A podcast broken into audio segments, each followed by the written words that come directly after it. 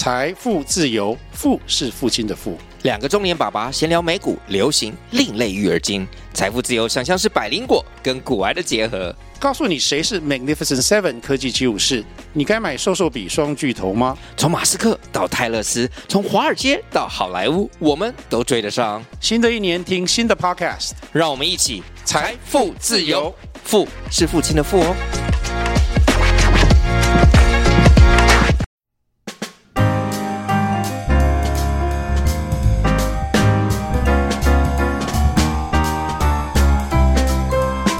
Hello，欢迎大家又来到一集你在干嘛？我是节目的主持人 Han。我们这一集邀请到的来宾是张亮科技的两位共同创办人 Austin 跟 Sam。张亮科技是一间致力于打造太空科技的球形马达，他们的公司是全球第一个设计和开发应用于卫星上的球形马达，现在已经有他们的系统搭载了 SpaceX 的火箭在太空中运作了。他们团队也非常的年轻，在高中的时期就已经萌芽了创业的想法，在 Intel 的 ISEF 的竞赛中，总共有来自全球一千七百九十二位参赛者中，获得了机械工程组的第二名。紧接着，在二零一九年，平均团队大概只有十九岁、二十岁的时候，就创立了张亮科技。那我们欢迎今天的来宾 Austin 跟 Sam。哎，你好，你好，我是 Sam。各位好，我是 Austin。哎，可以跟大家介绍一下你们的职位，然后在张亮科技是做什么样的事情吗？啊，那我是我们公司的 CTO Sam，啊，我主要是负责我们产品的整个规划开发，然后还有产品的生产也有一部分是我在做的。Austin，我是张量科技的 CEO，那我在公司负责公司营运啊、财务方面，然后本身做一点点软体啊。哦，哎，那我想好奇先问一下 Austin 哦，因为你们那时候就是在高中就已经萌芽这个想法，到大学二十岁的时候马上开了公司嘛，那想必我们都没有对于公司营运有任何的想法。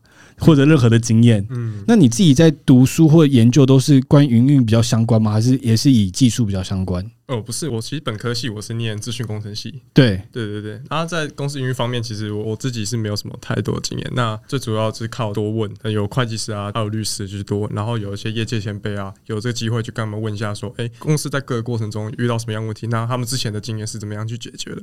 当然说他们的经验没办法当做百分之百可以参考嘛，但做一个。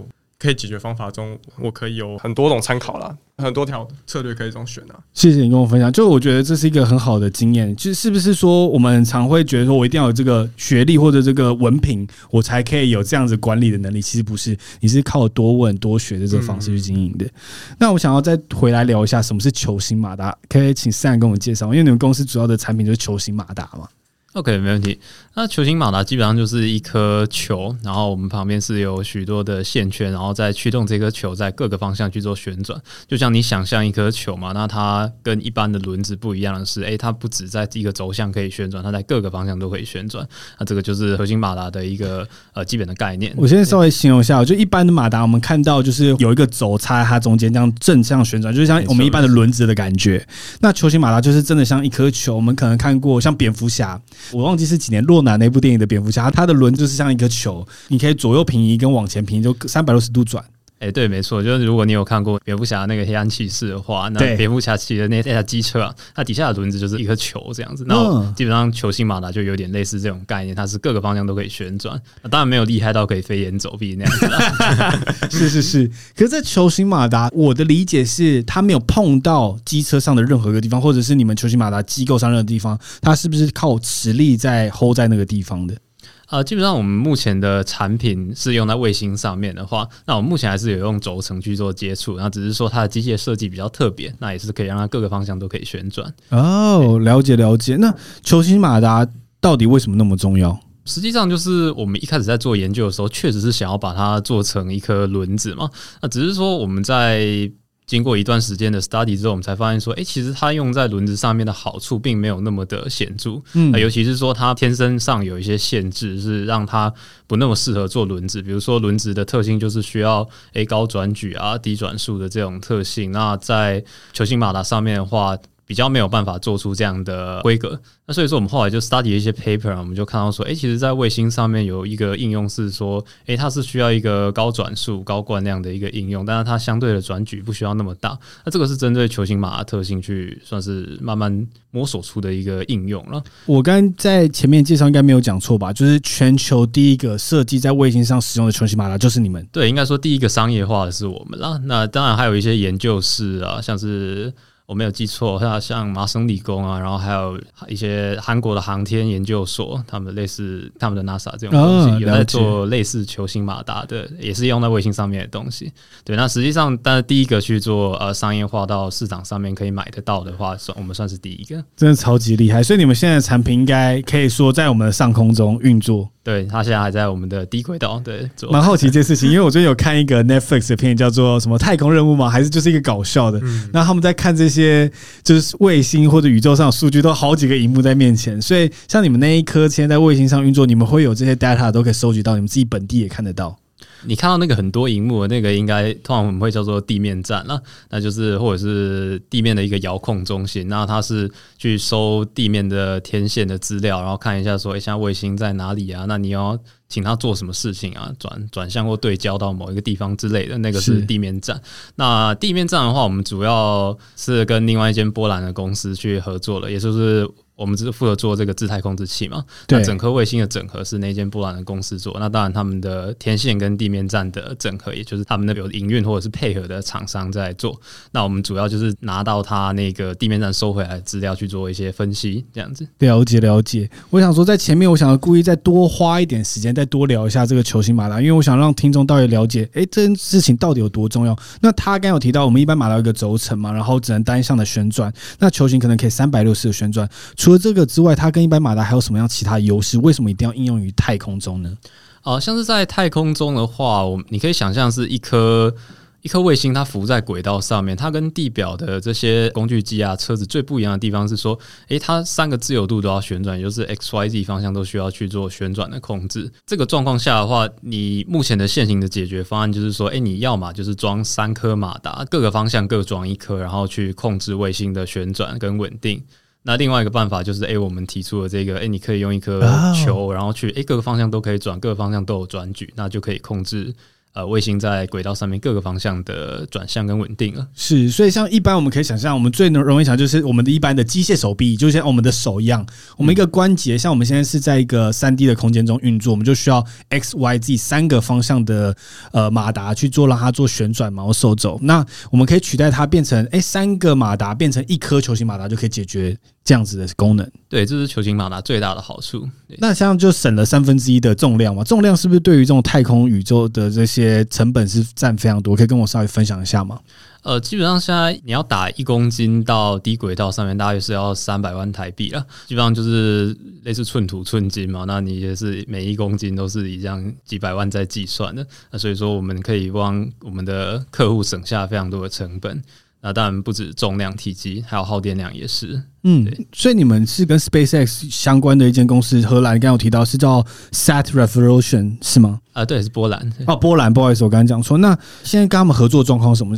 可以跟我们分享一下。现在是一颗你们的球形马达在上面，还是怎么样的状况？那未来会长什么样子？啊，目前的话就是我们跟这间波兰的 Severalution 共同开发了一颗卫星，然后搭载我们的球星马达去帮他们做姿态控制。那他们这颗卫星本来就是一个算是拍照卫星，我们会叫做遥测遥测用的卫星。如果说有做一些研究的话，你可能会知道，诶、欸，美国也有一家公司在做类似的事情。前一阵子刚上市，叫做 Planet Lab。他们做的事情就是用一颗三 U，就是也就是大概是十公分乘十公分乘三十公分的一颗小小的卫星，那它朝地表拍照。等等等，十公分十公分乘三十公分的小小卫星。对，没错，没错，这个叫小小卫星。对，是小小的。十公分，这感觉比我的 iPad 还小哎、欸。那差不多，对，没错，差不多。OK，我现在非常的 shock。对，这个我们会叫做 CubeSat 或者是 Nano Satellite，也是最近在兴起的一种新型的卫星。它跟我们台湾打的这种福卫五号、福卫七号不太一样。啊，福卫五号、福卫七号这种就是上百公斤的超大一颗卫星。对，那这种 Nano Satellite 就是算是学研单位或者是商用单位非常有兴趣的，就是诶、欸，它可以用很低的成本打上去，然后它的功能又还不错。那它主要是验证成本很低啦，那、嗯、可以用很低的成本去验证一下，说，哎、欸，我的呃我的系统啊，在太空上面有没有办法好好的运作，是、呃，而不需要就是打一颗几百公斤上去，嗯、然后发现哎挂、欸、掉了。能理解，能理解。那 Austin，我真想请教你一下，就是像你们在跟这个 s e v e r v o l u t i o n 合作的时候啊，可以跟我分享一下，因为你们是很新创的一间公司嘛，嗯、然后在跟他们谈的过程中，应该哎、欸、他们会觉得哎、欸、你们那么那么菜。我怎么信任你们？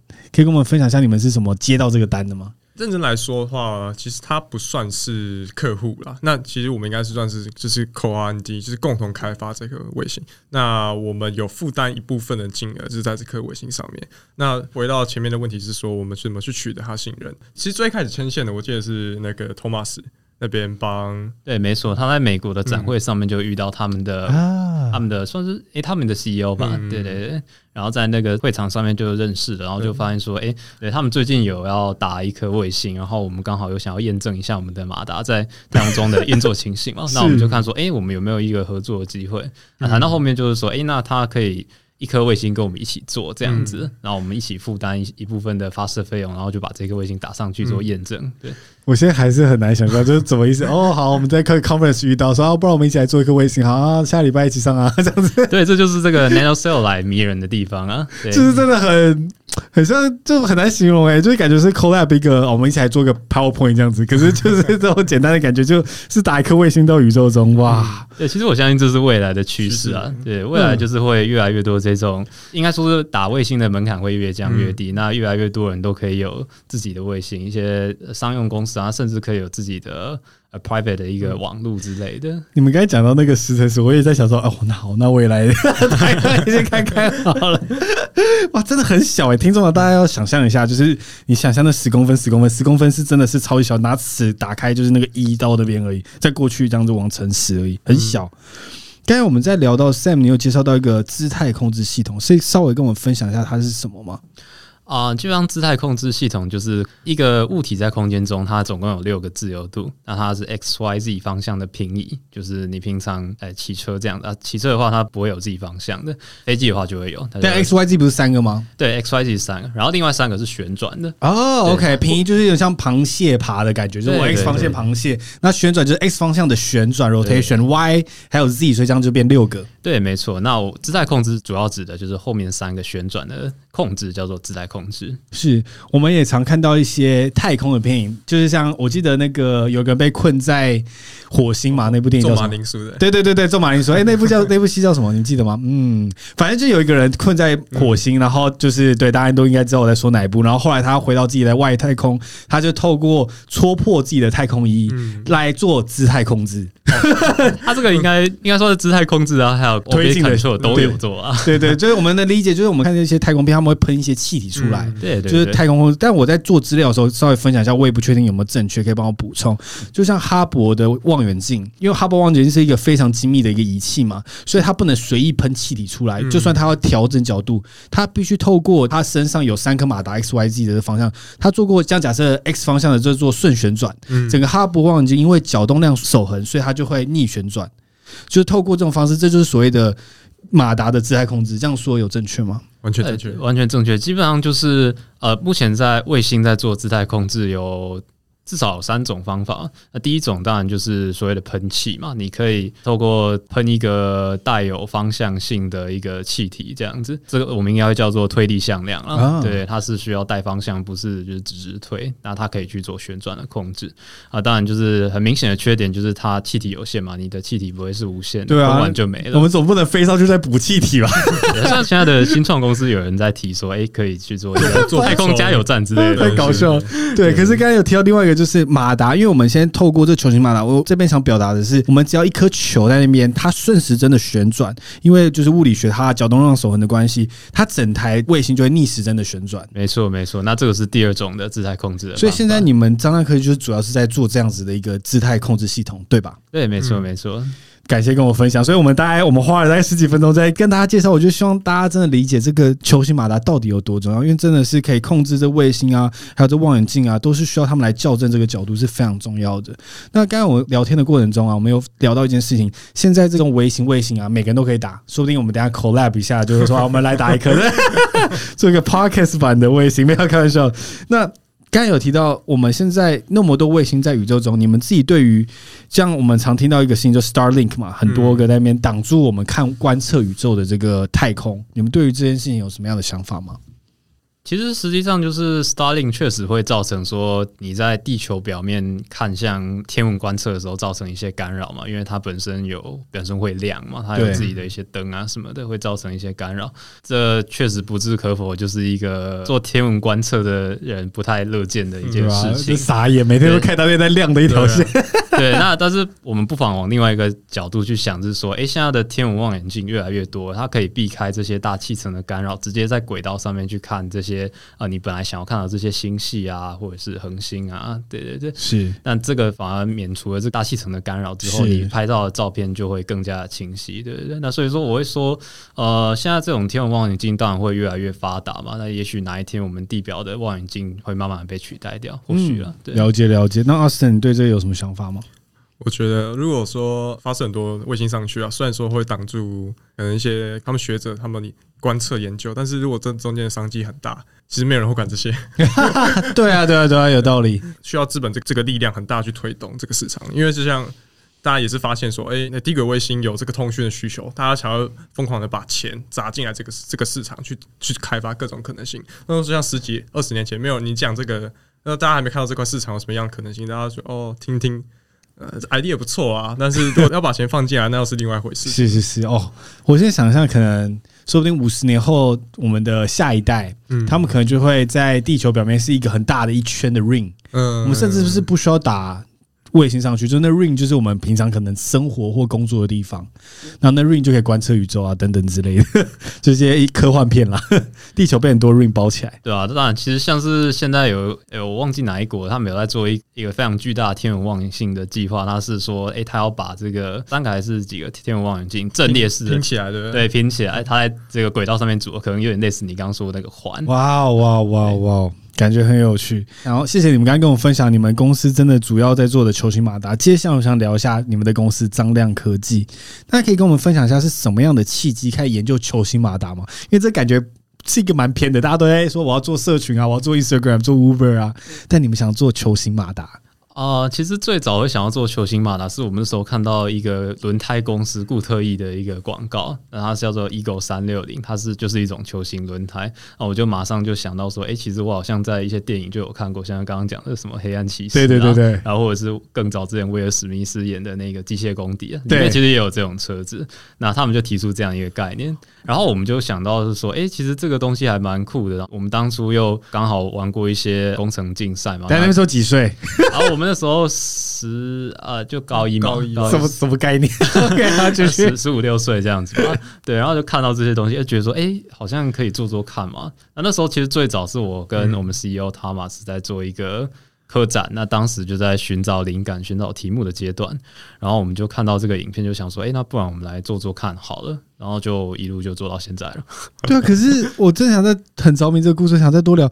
我很常看到一些东西，但我不会想说我去尝试看看吧，因为对于球形马达，刚刚我们一开始讲到很多它的原理，很多都是以磁力或者是怎么样子去让它悬浮在那边，这种看不见的力，我就通常不太会去动它。但你们那时候不会觉得哇，这东西我怎么动得了？呃尤其是高一在你们这个年纪的时候，看不看得见，可能是对我们来说是还好啦。那但是我们那时候对马达的了解，就是就是多有多了解一点，然后就是觉得说，哎，这个东西理论上好像是可行的啊，只是说不知道怎么样去实做。然后后来就是算是一步一一脚印嘛，就是一开始做，其实我们在一开始做球形马达的时候，大概做了半年，中间做了大概不下。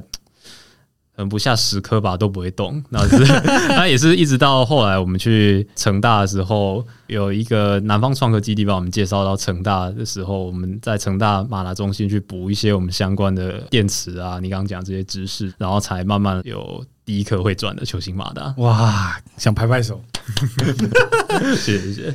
那时候你们还是在高中生。对对，然后就去工厂去想办法去制作。没错没错，可以跟我分享你们第一次踏进工厂，去跟那老板说：“哎，我们就是高中生，然后最近想要做一个球形马达。”当时的画面跟对话长什么样子啊？其实那时候进工厂的时候，那个是我们在。也是南方创客基地介绍我们去职训，那个是职训局啊，台南就是农田的职训局哦，了解了解。职训局就是就是基本上培育学员去操作一些机台啊，然后让他之后去工厂上班的时候更更加顺利的一个地方啊，呃，职业培训嘛，是。然后我们就是在这种地方去把我们的马达给做出来。对对对，台湾有人在做球形马达，应该没有嘛？呃，当然没有。对啊，所以工厂所有事情都要客制化，那那那过程是怎么样？呃，就基本上算那时候，当然我们跟那边的老师在聊说，哎、欸，我们想要做这样一个东西啊，然后当然就是被他们呛说，哎、欸，这个这个做不出来 啊，这个这个你你开的这些规格都很难做啊。我现在想，我也觉得做。然后对啊，那但是当然他们有的是经验，我们就慢慢跟他沟通说，哎、欸，那不然。你说这个做不出来，那不然怎么样可能比较做得出来？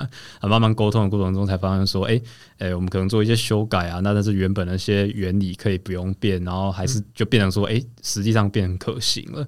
那这样慢慢沟通，然后就是才有办法丢下去机台让他做做看，做出来。这样，哎、欸，是用什么机台做？蛮好奇是。啊，那时候当然其实用蛮多机台，像是什么 CNC 啊、线切割机，对，一般的车銑床。你对对对，你们平常在呃机械工厂会看到一些东西，就大家传统印象中的机械工厂。对，没。没错，没错，知道，因为我其实也是机械系毕业的，所以，哦、所以那时候我在机械工厂的时候，常被铁屑喷到衣服，就那削那个车床、洗床，喷一直喷，一直喷，一直喷，对，蛮有趣的一个经历。可是你们高中就体验了这些事情，对，没错，没错。哇，那你们在这个过程中就有会有想要放弃吗？还是就觉得啊？而且我有看报道提到说，你们那时候高中就一直睡工厂，是真的吗？那时候是在赶的是你们呃 Intel 比赛，就是客展那个比赛，然后。要出国前没有按照我们执行的预期的计划完成啊，我们那时候就是赶工、赶工 再赶工这样。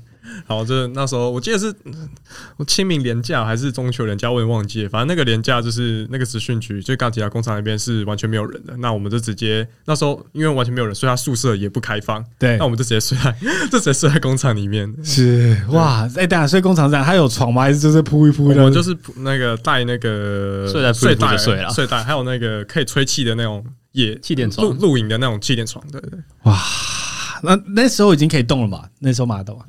其实那个那个故事也是蛮精彩的。那时候我们是 要去比 Intel ISAF 的时之前啊，那时候其实我们已经做了第一代球形马拉会动了，然后那时候已经动了半年。那时候我们比的是台湾的国际科展，对。然后那时候我们的主题就是要做一个球形轮胎这样子，然后确实我们确实做出来一颗会动的，对。然后但是那一阵子在台湾国际科展就是得到代表权的时候，那时候就是一直去参加一个类似。有点像是奥林匹亚的那种选训营的东西，那那也是我们会有教授来带我们去精进我们的研究。那那时候离距离世界赛可能剩三个月，然后我们被中研院士一直问到一个问题，就是：哎，你做这个马达说要做轮胎，但是你真正的 contribution 在哪里？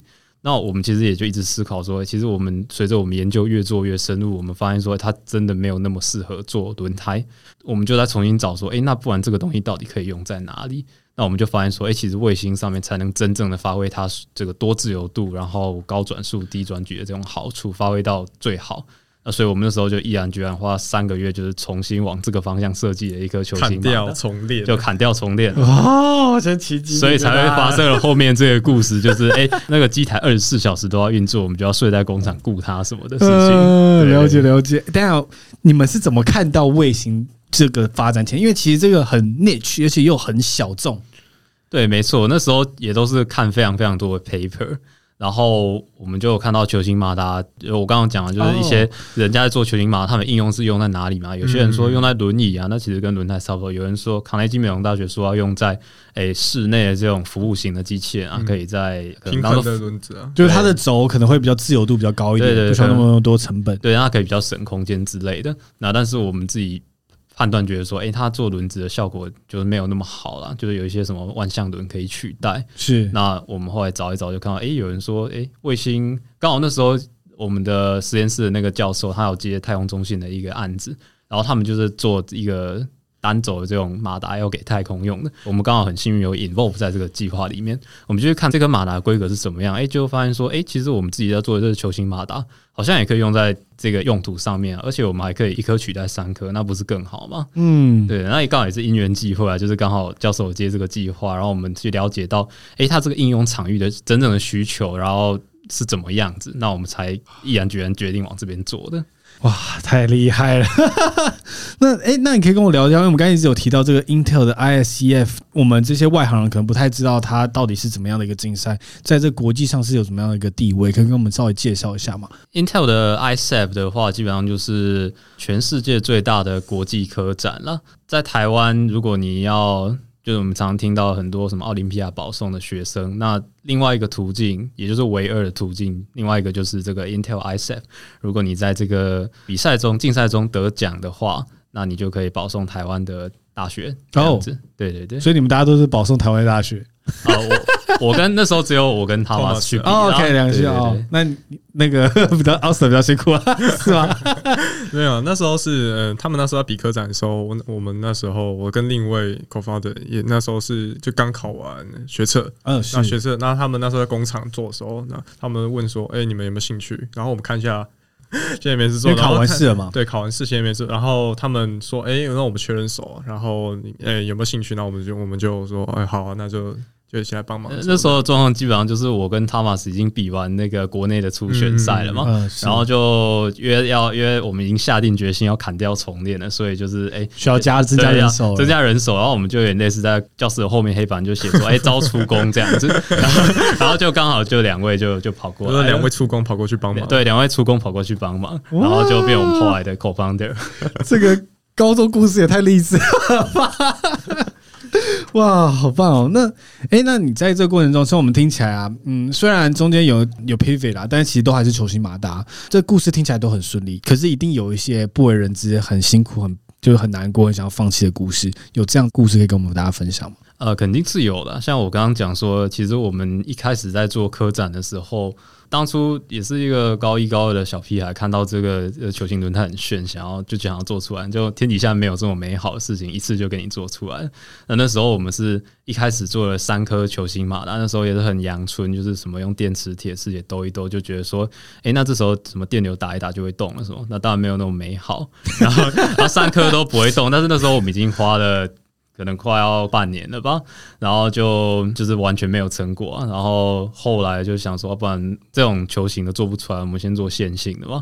然后但是也发现，哎，居然连线性的都做不出来。线性是什么意思？线性是就是我们觉得说，哎，这个球形马达是不是你把它剖开来？对，它就有类似在一个轨道上面滑行的这种感觉。哦，对，我们就想说，哎，既然多个轴向还不会转嘛，然后不然我们就先简化问题，先把它剖开来做成一轴的，先一轴看看会不会动嘛。不要那么贪心啊！对，不要那么贪心，一开就要三百六十度。对对对对对，那这时候化繁为简来做，然后也也就是很不幸的，就是前面三颗线性的也都不会动，然后我们才才开始质疑说，我们的呃这个我们的这个理论是不是太差了，要去补课一下。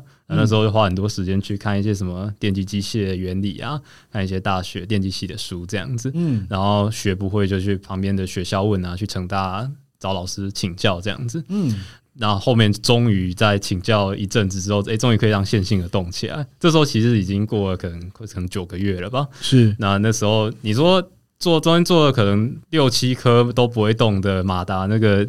肯定是很失望的啊！而且一颗，我们先让听众了解一下，它不是说什么隔天就做出来，是很长一段时间才能做一颗，对吧？对啊，没错，没错。就像我刚刚讲，可能中间过了可能七八个月嘛，那你一颗就是你一个月的心血，就是哎、欸、完全没有结果，就是哎、欸、就躺在那边转都不会转。嗯，那你看到当然就是还蛮难过的。一个有意思的故事就是说，哎、欸，我们做完线性，然后尝试去做球形的时候，我们就遇到一个问题，因为那时候我们还没有那些。呃，工厂的 connection 不知道怎么样做中间这颗球、嗯、啊。那一阵子我们算是遇到第一个一个比较大的瓶颈，而不确定说，哎、欸，这个金属的球要去哪里找？嗯啊，那一阵子我还记得我跟 Thomas，、哦、我们直接跑去日本买一颗。对 对对，我们那时候铝做的球，太帅了。对，我们那时候汤马斯就邀请我说，不然最近没什么进展嘛，不然我们就去放松一下嘛。那他邀请说，哎，那我们去看个 Maker Faire，然后去爬个富士山怎么样？然后我就说，哎，那考完试就好啊，那就走了。隔下个礼拜要订机票就，就就飞到日本。那时候那时候高二啊，刚考完试，考完期中考就飞过去了。对，然后看完展览，我们刚好非常巧的就是，哎，爬完山在那个回到东京，准备要搭飞机回去的时候，呃，在涩谷的一间类似手工艺品店，就看到这个。也是铝铝的碗，然后它刚好就是一颗球形，我们就买了两个拼在一起，这就变成我们第一代的球形马达 里面的那颗会转的球。对，这是第一个会转的。对，这就是我们第一颗。它现在还放在成大。我的天啊！哇，对，它材质是什么？它就是铝铝合金。现在你们就是已经专业在太空上运作是用什么样的材质？哦，目前的话基本上是用低碳钢配上呃，里面有镶嵌一些磁铁这样子。然后后面我们当然有 leverage 很多工厂的呃一些机械制造的能力之后，那我们就有办法自己设计、自己制造这样子。然后我们制造是找别人啊，自己设计这样子。嗯，哇，这个故事 我很想哎，对，哎，在在成大都可以看得到。对，那颗现在在成大也看得到。我们现在一代跟三代会转的球星马拉，目前都还放在成大。成大机械系管里面吗？还是电机电机系管里面？OK OK，对，我们就就留给呃我们原本的指导教授，现在居然变成他们那个硕班生的一个题目这样子 啊！对，这感觉真的确实是一个硕班的题目。对啊，对啊。哎、欸，我蛮想好奇聊一下，就是不管你刚刚一开始 Austin 有聊到，就是哎、欸、你在做营运的工作都是很透过去问别人啊，去想办法去请教去学习。刚才 Sam 这边有聊到说，你们在做球星马达，因为很多的知识是在高一高二是不可能会的，你必须去求。我叫成大的教授，可我看到你们团队的特质，就是会一直不断想办法去跟去找到解决方法，去询问别人，也不会害怕说我自己能力不足，或者只是一个高中生不敢去做。你们觉得是怎么样让你们这团队拥有这样子的特质？因为很多人我觉得觉得我自己能力不够，我就不敢去做这件事情，或者不敢去尝试，连试都不敢试。其实我会觉得说，哎，我跟哈马斯然后甚至后面加入的 Austin 跟 Luke 都是不会习惯待在自己的舒适圈里面的人。那我们会算是非常习惯这种专案导向的学习，就是哎，我们被呃赋予或者是想要做一个任务、一个 project 之后，那我们就会想尽办法去把它解决掉。那解决问题的话，你会发现说，哎、欸，那学校教的给的是远远不够的。那当然，我们就往外发展，去往外找，说，哎、欸，学校之外还有什么资源？可能，哎、欸，大学啊，或者是图书馆啊，或者是工厂，或者是甚至同学的一些家长也都有一些业界的经验，那都去请教看看。就是说，到底我们还是缺哪一些东西，才能让我们这个目标达成？我们是非常都一直很习惯这样的模式来运行的。是。阿森有什么需要补充的吗？再多问哦，我是觉得说我们几个比较不要脸啊，我们不不会去担心说我们问一些问题问很蠢啊，或者说在在在他们眼里我们问的问题也是很算是 common sense 的问题。那这一点我就不太害怕，就是反正多问的话，那问到了我赚到了，那没问到那我再问下一个嘛，那也没什么关系。反正我们的专案有进度，我们的呃进度有在 push 的话，那我觉得最后结果是好的。中间过程其实我我们不太去。担心说有有什么样的？是，其实我个人也很推荐这种专业式的学习方式。像我之前也不会，完全不会写任何程式，然后反正我就先假装我会，然后就突然被丢一个专案之后，就是自己要想办法去学会。你要一直不断 Google 到你会为止，那就是这样子慢慢去进步。我反而也不是很适用于。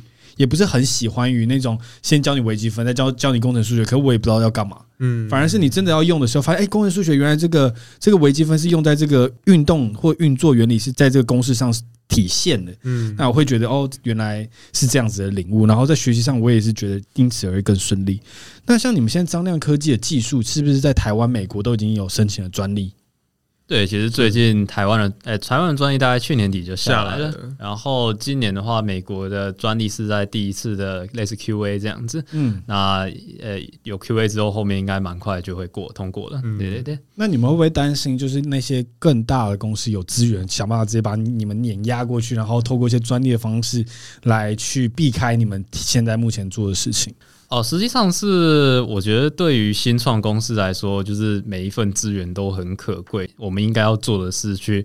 呃，发挥我们的优势，就是我们可能很快啊，可以很快去推一些专案啊，那赶快把我们的优势做到最大。那至于说防范其他竞争对手的话，就是你应该要做，但是如果对方真的想要透过一些手段来绕过去的话，这其实是防不可防。就比如说一个很实际的问题嘛，如果说你的东西在美国卖了，然后对方。也很快的就推出一个类似类似于你的东西，然后来跟你竞争的话，那这时候你真的有办法去负担这个跨国告诉的费用吗？对啊，你对一间新创公司，就是每一个金钱都很可贵的时候，你是不太能够去投入资源在打官司上打官司上面。所以说，你要做的应该是呃，怎么样去把我们的进入门槛去提高，这样子，觉得哎，我们可能就是不断的在技术上面去精进。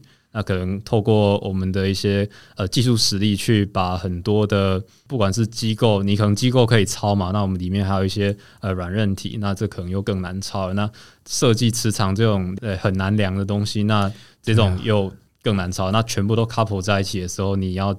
要去抄，其实抄就就很困难了。对，对，对，所以我就要让听众了解一下，就是因为马达很多都是透过磁场的变化去运作的嘛，就正负极让它去呃像交流电让它反转，所以它才可以一直转，一直转，一直转，一直转。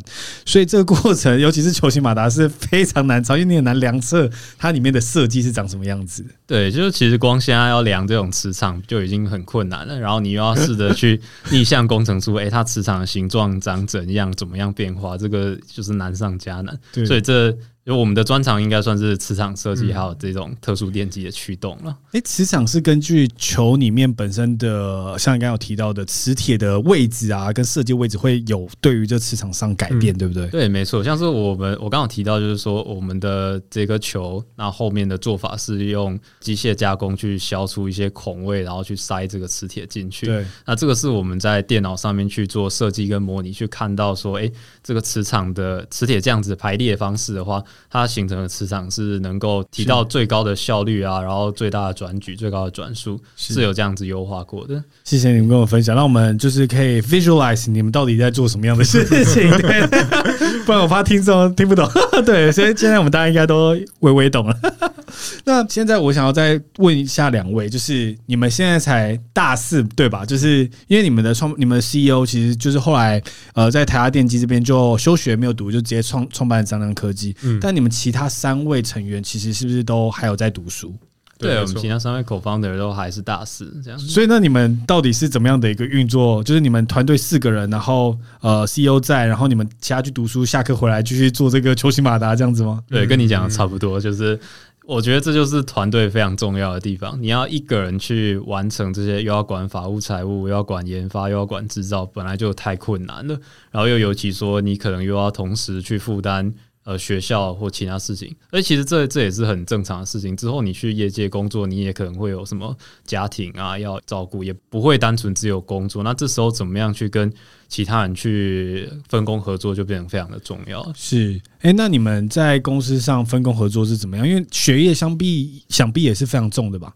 会不会就是跟公司这边有一些呃纠结？就是 会不会有一种状况是，哎、你们下下课回去之后，跟你们 CEO 说，哎，我不行，我要先做这个 这个 final project 这样子。那这样子怎么？你们合作是怎么样？其实我自己在学校是没有遇到太多的困难，因为可能也是因为说啊，我高中的时候就在成大电机所那边待了好一阵子了，是是是，那所以说那个那时候其实高中的时候也就在跟着教授上课啊，教授上什么课就去蒙听啊那，然后 所以后来在电机系上面，目前在读电机系就没有遇到太多的困难这样子。啊，了解了解，我会算一下那个这学期要修的学分数，然后是上网先查一下说，哎，这门课的。呃，印度，印度，对，这么个印度 如何？那算一下，然后评估一下这个学习的时间大概要怎么样抓。有时候也是会不可避免，就是啊，我下周真的要考试啊，那我我应该要读一点书。我理论上应该，我身为一个学生，我理论上要读一点书这样子。然后也是跟他们讲说，哎，那我这礼拜的进度我先先挂机，先挂机。那 我先去，我先去把学校的事情处理完毕之后，我再回来。哇，太酷了！那你们怎么没有像跟你们 CEO 一样，当时选择说，哎，我要全职做这个东西？其实我们 CEO 他本来就比较。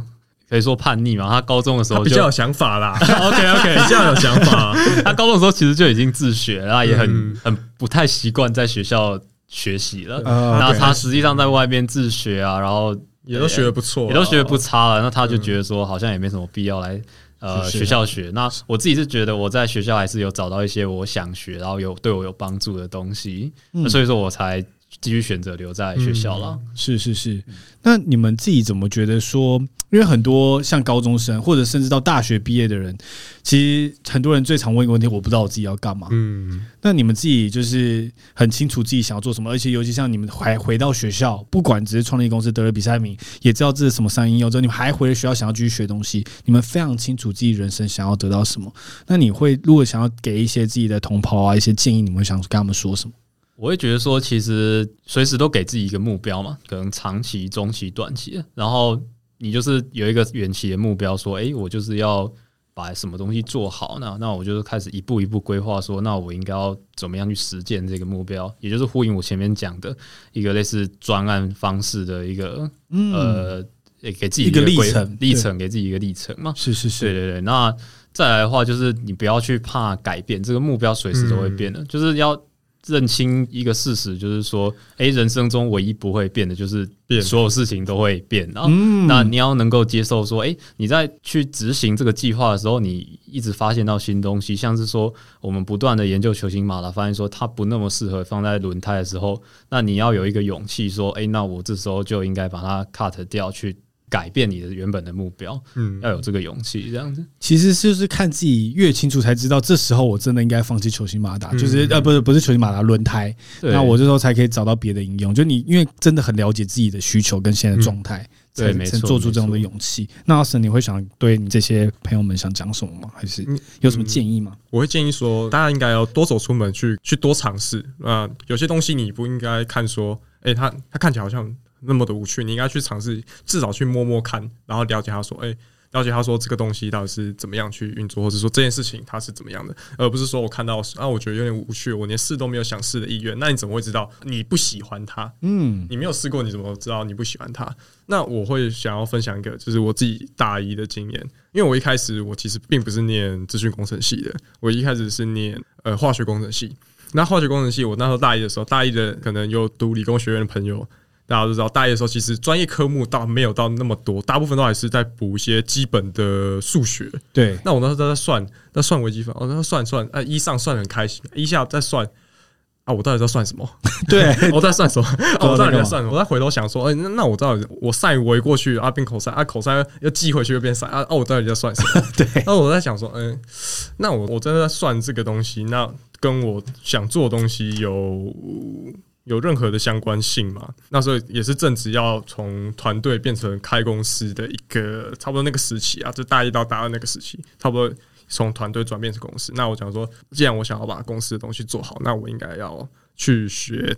电机或是 computer science 这方面的东西，才能对我之之后我想要完成这个大目标才会帮助。那时候我就是就直接申请就是转系这样子。嗯，谢谢你跟我们分享。我也是自己觉得啊，那时候我自己在读大学的时候也是很常读了这个微积分这个 这个 ODE，做完之后到底要干嘛？一阶二阶，对，不太对，一阶二阶不太知道在干嘛。然后，可是后来在读工程数学或或者在研究所，真的在设计一些运作的时候，才发现，哎，这原来在这边是可以模。模拟一些像热流啊或者什么的，其实是有帮助的。所以我觉得有点可惜啊，就是呃，教育有点奇怪，就是先教你这个东西，教你会了之后，之后再跟你说怎么应用。应该是要我自己个人觉得反过来会比较好一点。像专案式的那个 project 就蛮。蛮适合的，这样是，你知道你要干嘛，然后你才去学它。嗯，谢谢你跟我们分享。那接下来想要最后再聊一点点关于技术这边的分享一下，因为你们真的是以技术 base 出发的嘛？哎，不好意思，刚才团队有个最后一个问题想问你，像你们现在有刚好提到说，哎，你们每个人都扮演一个很好的角色嘛？那你觉得在你们团队里或你们公司现在目前最缺乏的是什么？我也觉得我们公司目前最缺乏，因为其实我们四个都是技术 background 嘛，然后我们在。财务跟法务方面其实算是我们的弱项了。那也就是说，后来有 Austin 去有接我们的财务的方面的东西，也是慢慢的去摸索跟学习。就当然花很多时间跟会计师沟通啊，或者是跟我们的股东去学一下，诶，他们的一些经验，这样子才慢慢的补到。也算是补的还可以这样子啊，也没有到没有到那么的那么的堪用，堪用了，堪用。对，那法务的方面，我们就是确实还比较弱一点。那之后就还是需要慢慢的补啊。是。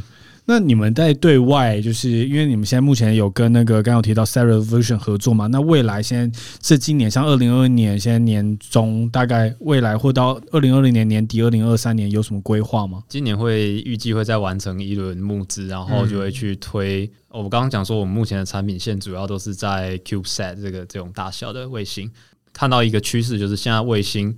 这种福卫等级的这种上百公斤的卫星，正在往小一点的几十公斤的卫星做。那目前 CubeSat 的这些研究单位或者商用单位，他们验证完他们的东西，会想要再往更 advanced 的卫星做。所以我们看到说，哎、欸，现在有一个市场是在介于这种 SmallSat 跟 CubeSat 之间，这种所谓的甜蜜点在这里。对，甜蜜点在这这个大概几十公斤级的卫星。而且刚刚有提到，就是其实几十公斤级的卫星，它一坏，哇靠，那一大堆钱就是躺在那边，不知道能怎么办。所以当然是越精密的仪器，而且其实你们又可以省三分之一的重量，所以是其实很值得可以在上面尝试的。但那验证度其实又相对难一点，因为他们需要操控的这整个机台啊，更多东西 combine 在一起，复杂度一定也更高。没错，没错。所以我们跟大家挑战，所以这算算是我们今年的计划了，要往这个方向发展。嗯，谢谢跟我们分享。那最后想跟你们聊一下关于技术方面，因为你们是你们技术出身的嘛。然后我在看你们的官网的时候，我发现我好多问题，我好想问。想说，哎，多多了解一下，我也是抱着来学习的心态。所以如果听众跟我一样，想要多了解一下这个太空。太空的技术啊，我们在这边会稍微分享一下。所以，像你们的产品主要是应用在太空嘛？那有很多东西，因为我们在地球上，所以我们有个地球的重力存在。那你们要怎么测试你们的产品在太空中是不是可以正常的运作？我们是做姿态控制嘛？那我们在地表上面就搭建了一个姿态控制的实验平台。呃，主要是由一个气浮轴承去组成的。然后我们在旁边用海姆赫兹线圈去模拟地球的磁场，然后还有一个太阳光源模拟器去照光模拟太阳光源在。轨道上面的状况，然后这个气浮平台就是会有点类似你在打桌上型的那个冰上曲棍球，还有喷气。OK，我刚才刚没有个字我听得懂的。OK，对，反正就是有些线圈，有些太阳，然后让看起来像地球，然后又有这样太阳的太阳在照的距离，然后它是有点像我们打的那个叫什么？对，它会浮起来，然后你就可以各个方向转，浮起来，模拟那个。它是用吹气的方式吗？吹气的方式，是是是，它的上面就没有什么摩擦力，然后线圈就是地球的磁场。是是是是，在这个环境下面，我们就可以去做开发跟模拟这个轨道上面的状况。哇，太酷了！这个机台是你们自己设计的？对，这是我们自己设计，然后也现在做出来的。那目前就是市面上其实没有这样的东西，对吧？其实目前目前唯一有在卖这个平台的，大概就是两间公司而已。然后我们算是第三间有能力去把它做出来。那其实我们现在也有在卖了这个平台，这也是你们自己设计的？对，没错，没错。有有兴趣的听众可以到我们官网。对对，官网看一下。虽然他们官网就是我觉得不是那么 customer friendly，它比较 to business friendly，因为它比较技术一点，所以大家在看的时候可能看不懂。但起码可以可以抓一个 sense，说那个大概长什么样子。嗯，是是是。哎，那像那个技术平台最多是重量是可以承受多少重量？我们这个载重大概可以载到三十到四十公斤之间。哦，好，那大家可以，如果我们大家减肥一点，就可以在上面浮，上面感受一下那个没有摩擦力，没有摩擦力哦。所以就是有点像浮在那边。如果它可以做大一点，是不是就可以人在那边？就有点像是我们常看一些影片，就有人在那边，就是有气往上吹，然后你可以在那边飞来飞去的那种功能。它是它是可以旋转的，但是它没有办法移动。这样子，它是一个就是它有一个柱子上面它要吹气，然后这边有一个半圆形的，然后它在里面吹气。那它中间上面有一个铝制的平台，对，它就是气把那铝制平台吹的离不这么接触，然后有一点点的气的那个 air gap 这样子，然后在上面它可以这样子旋转，对，旋转这样。哦，OK，好酷哦。那它那个气也不会造成力，它就是抵抗重力啊，这样子。对对对，然后抵消哦，所以就可以变成像平衡无力，就是有点像在水中浮力的感觉。对，有点类似。那我看到你们光有一个事情让我觉得很有趣，就是你有写到磁力计在有光的地方会比较敏感。就因为你们刚刚有提到说你们还要模拟太阳光，我一直不能理解为什么有太阳光会对于磁力的监测有不一样的效果。他那边讲的应该并不是这个啦。那我们有一个太阳光源模拟器，这主要是。For 我们开发呃太阳感测器用的，那对于磁力倒是不会有影响。哦，真的吗？可我看到官网里面有写到说，你们有光的地方，它就是你可以测的灵敏度可能是零点零一，然后如果没有光是零点一，类似像这样子的一个单位。啊，这个应该是针对我们的太阳感测器了。哦，了解了解。我看成磁力，我想说奇怪，磁力跟光有什么关系？难道是我有什么误解吗？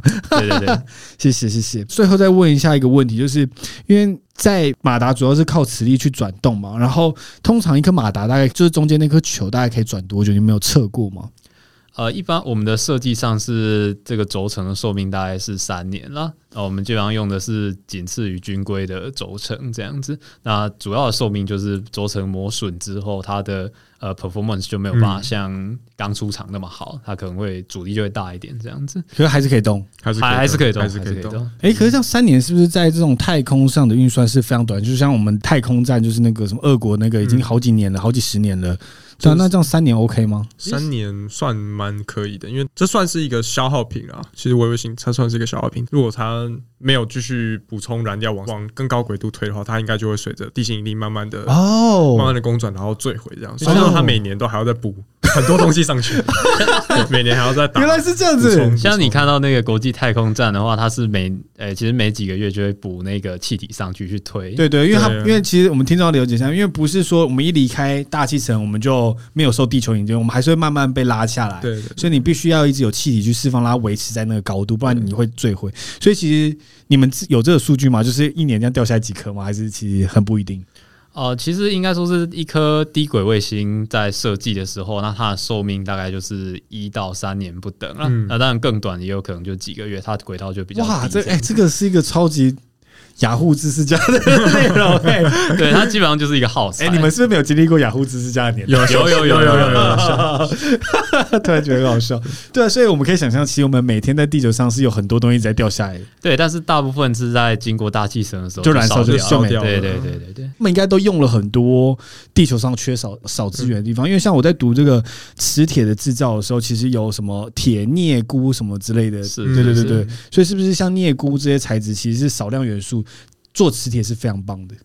对，其实像一般在用的马达，它会希望磁场当然是越强越好，那你的电流就不需要打这么大了嘛。最强的磁铁就是这种，呃，除了超导之外的话，就是这种乳铁硼磁铁嘛。那这个都是稀土金、稀土元素啊。再来比较诶次强一点的话，就是三鈷磁铁，是可能特性跟乳铁硼又有点不一样。可是我们在太空不太会用到那么稀土，因为太浪费了，一下就没了。这样说正确吗？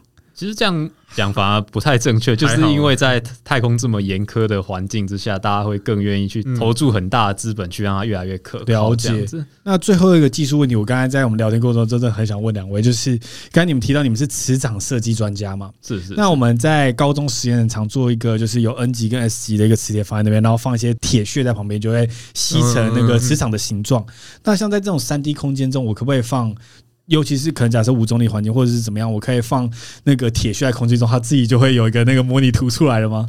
其实实际上我们在电脑上面做的模拟就是在做这个事情，没错。那只是因为它在空间中是比较难实做的，所以我们就会在电脑上面模拟出呃这样的磁力线是怎么样分布，然后就知道说，哎，这样是不是一个好的设计对你的马达来说？哎，那那个为什么它难做？是因为重力、然后摩擦力、空气阻力这些造成的吗？如果你说的是球形马达难做的点的，呃，就是说那个磁力场，我想要透过 visualize 的方式，可以放一些，假设我现在放一些磁铁，哦，它会直接吸过，它不会卡在那边。是是是，就是它实际上是你在。高中做实验可以看到那个磁力线分布，那也是因为你有一个摩擦力的地板在那边，而不是就你有一个隔板去挡住，不然那个铁粉就全部都吸上去了。对对对对对对。然后实际上你在三 D 空间中是比较难这样子做。对对对对对。然后而且你想要知道它随着空间分布，就是离磁铁的距离越远，怎么样分布就也比较看不到。是，是能理解，因为它会直接吸到最强力磁铁的地方啊。因为三 D 空间没办法有那个隔板。差不多，差不多。是是是，谢谢你们今天分享，这应该是我这一集 Podcast 里来最专业、最有技术的一集节目了，感谢你们播控上我的节目。那接下来我们会有一些固定问题会问每位受访者的。那两位最常反复读的一本书是哪一本书？哦，我最常读的应该算是卡缪的那个《鼠疫》吧。我算是对存在主义蛮有兴趣的，然后我也觉得说它能反映我们现在时代的现代人的这些一些心理。你会发现说，哎，其实。呃，随着文明的演进，我们的工业技术越来越发达，但是我们人的一个心理或者是我们的精神层面的问题，都还是蛮类似。那我觉得我每次看这本书，总是有一些启发。那尤其是最近这个疫情又这么的变化这么的大的情况下面，那其实那本书就是刚好能够。说应景也不太好啦，就是能够为我提供一些解答嘛，对对对，更多的反思，反思啊，对。是，那老师那边有什么书你是最常反复读的吗？最近最反复读的，我个人课外读看的比较少。最近最反复读的，我应该是 看学校的公司法吗？砍拍的，对，或者是看一些会计跟我看看看公司法、会计准则跟会计准则、公中小企业会计准则。其实看那个非常累，看得我都很想睡。呃，他们都喜欢写一些看起来很像是中文，但是你读实际读起来好像是那么的有一点那么的不太通顺。我自己的知识还不够啦，这对我来讲是看的还是有点辛苦的。嗯，哎、欸，那你们刚刚有提到你们在高中时期一直很常看一些 paper 来决定这些要做球形马拉克 paper 通常都是英文的。嗯，那那时候你们在阅读这样子那么专业的 paper 的时候，你们就已经很容易理解吗？还是是怎样的过程？两位？其实我觉得读 papers 难的都是专有名词啊，那些文法什么的，英文课教的反而其次。但重点是你要把那个那些专有名词看懂，那整个文章就会比较容易理解了。嗯，，Google 是好帮手啊，所以你们就边 Google 边看，所以你们英文应该都算很很 OK 这样子。呃，还可以啊，堪用啦，就是因为把我们这之前都是需要在国外比赛的啊，那英文总是要口说还是要练练的。嗯，是。然后我们我的客户也比较多，都是老外嘛，那所以说英文的书信啊，我看口都是要用英文的。嗯、对，因为我刚刚为什么会想提这个？因为我一直觉得，哎、欸，英文是一个非常重要的一个语言工具啦。因为很多的 tutorial 或者什么，基本上都是英文，而且像我们 conference 的论文或者任何的 paper 都英文为主。那你们自己最喜欢的一部电影是？我已经蛮久没看电影了。哦，你不是一个电影人？对，我不是一个电影人。好，没关系。对，因为我是一个电影人。开始上国高中之后就是比较少看，但是比较喜欢看，就是小时候，呃，我跟 Sam 的年代是一样，就是喜欢。就是那个港剧的部分，印象都还蛮喜欢看。哎，港剧，港剧，星爷的港剧。等下你们有经历？对，我也蛮喜欢星爷。你们就是六六十几台，小时候就会重复看。对对对对对，秋香嘛，对啊对对 对。我也是重复看那个，我虽然我比你们大十岁左右。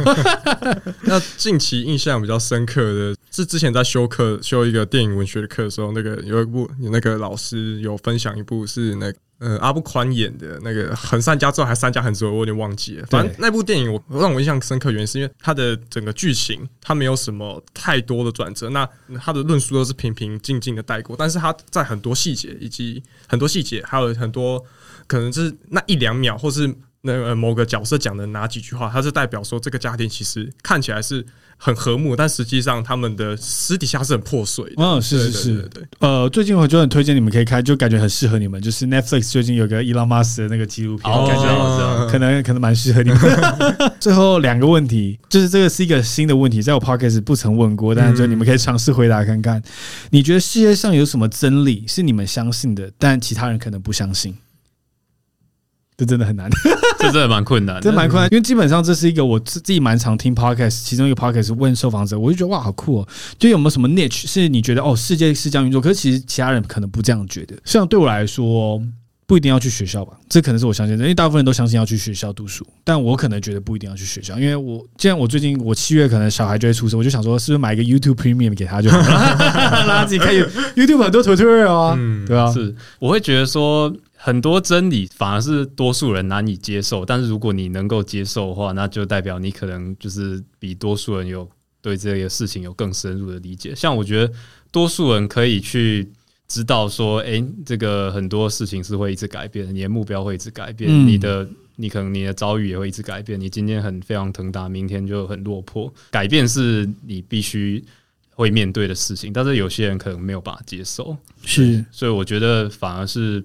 可能并不是别人不相信，而是说他可能不太能够接受。那是有什么想法吗？也不一定，没关系。哇，这题真的是蛮蛮困难的。只有我相信，大家都不太相信。我能反杀，这样算吗？哦，这是我能反杀。哎，你都玩什么电动？